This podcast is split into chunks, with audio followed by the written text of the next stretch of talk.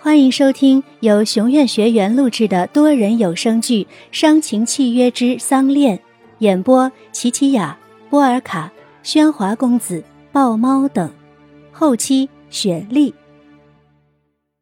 第七十集，燕浩一大早就去了公司，恩雅也难得的早起，亲手为自己煮了杯咖啡，站在走廊的窗边。这里可以清楚的看见后山的坟，还有那个在坟前跪拜的林白露。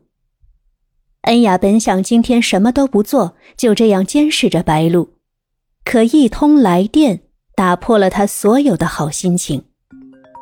屏幕上显示的号码让恩雅的脸色瞬间沉了，顾了下四周，才小声的接起：“不是说了不要找我吗？”身份变在，果然讲话的口气都不一样了哦。别废话，什么事儿？二十分钟后，老地方见了。喂，喂。对方简短的几句话，却将恩雅的心提到了嗓子眼儿。慌忙的换了身衣服，宽帽墨镜，恩雅鬼祟的驾车出了宅院，赶去赴约。车子开出宅院后门时，不巧被院子里的小鱼看见。见恩雅出去，小鱼提着扫把，急忙向后山跑去。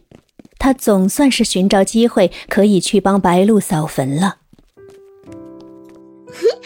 白露姐，白露姐，是小鱼啊！你跑慢点儿。正说着，小鱼就被不平的石子路给绊了脚。你看看，还像个孩子似的，莽莽撞撞的，摔疼了吧？伤到了没啊？没事儿，没事儿。白露姐，你都扫了一天一夜了，快歇歇吧。剩下的我来帮你扫。不行，这是给我的惩罚，怎么能有人帮忙呢？万一被恩雅知道，告诉燕浩就麻烦了。别怕。我刚才看见那个女人出去了，现在不会有人来这里的。那也不行，你一来就摔了跤，万一打扫时再伤到哪儿，叫我怎么和佑天交代啊？他忙着教新佣人做事，才没空理我。小鱼，你是不是还在生佑天的气啊？哎呀，白露姐，我们不要提他了。你也不要嫌我笨手笨脚的，让我帮你打扫吧。说着，小鱼就从身边的墓开始清扫起来。看见小鱼在搬弄的正是昨夜恩雅警告过不许他碰的那块墓碑，赶忙喊住小鱼：“哎，小鱼别碰！”啥呀？小鱼被白鹭忽然吓了一跳，被绊疼的脚一时没站稳，整个身子就要向坟上倒去。小鱼知道倒在坟上是大不敬，赶紧找东西支撑。情急之下抓住了墓碑，墓碑被小鱼拉转了方向，一屁股狠狠地跌坐在地上。白鹿赶紧跑来为小鱼查看。白鹿姐，好疼啊！正拖着小鱼的鞋，他就连连喊疼。哎呀，我看这回是真的扭伤了。白鹿姐。你看这是什么？顺着小鱼指去的地方，白露看见在墓碑下有一个黑色的绒袋，取出绒袋，从里面倒出了一套飞刀。啊，白露姐，怎么会有这些东西啊？应该是陪葬品吧？哎，还是赶紧放回去，这是恩雅养父的坟，他说过不让咱们碰的。恩雅这个女人心眼这么坏，恐怕她养父也不是什么好东西，不然怎么连死了还要陪葬这些个武器来保护自己？小鱼，不可以这么说死去的人。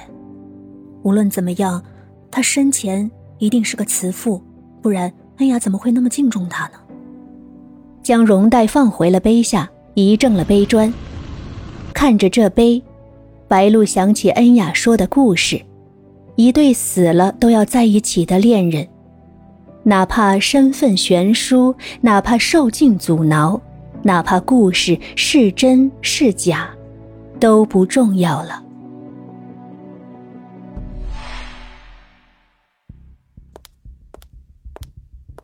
在约定的时间，恩雅赶到了一家咖啡馆。咖啡馆的人似都认识恩雅，主动将她带进了一个包厢。为什么这么急的找我？坐在沙发上，恩雅抽着烟，对面坐着的是香港高级警司宋强勇和双胞弟弟宋强仁。做了赞太太，就不联系我们了啊？你好薄情啊，恩雅！亏我小弟这么惦记你啊！是惦记着怎么利用我吗？点上一支烟，恩雅知道这两兄弟找他定没好事儿。你们要的策划方案不是都给你们办了吗？现在燕浩很少在家里办公，我也不知道他在做什么。求你说的。我们还是朋友不是吗？这期啊约你出来，我们是想介绍一个朋友给你认识。正说着，包厢进来了一个中年男人，从坐姿上看，他是个日本人。啊，古田先生是日本大田集团的总裁。郑彦浩上次的方案差一点就可以和詹姆斯博士签约了，但没想到那小子加快了进度。将概念立刻实践成仪器，导致古田丢掉了这个大客户啊！哼，原来你们上次要我偷的那份文件，就是卖给这个日本佬了。技不如人，即使偷了别人的点子，也是白忙一场。这怪得了谁？恩雅这话说的，古田不高兴了。强勇按住古田，并给强人使了个眼色。所以通过这件事情啊，让大田集团很看好燕浩的公司，想要进行收购，与他们中国的公司进行合并，一起研发。见着宋氏兄弟这么帮那个日本人，恩雅不难猜出其中定有他俩的好处。但这和他无关，他不想再冒任何险来破坏他的复仇计划。这和我有什么关系？哎。郑彦浩刚赚了块香肉，怎么会这么轻易的分出来呢？我查过了，郑氏公司若要出售呢，必须要有郑氏夫妇二人的签字和郑家的印章。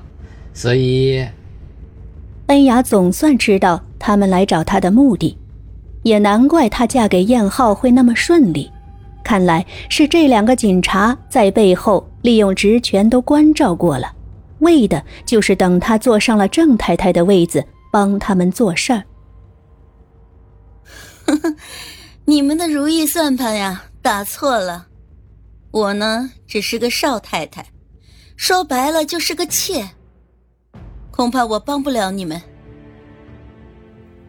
恩雅觉得已经没有谈下去的必要，起身要走，强勇却似早猜着他会来这出，不慌不忙地说。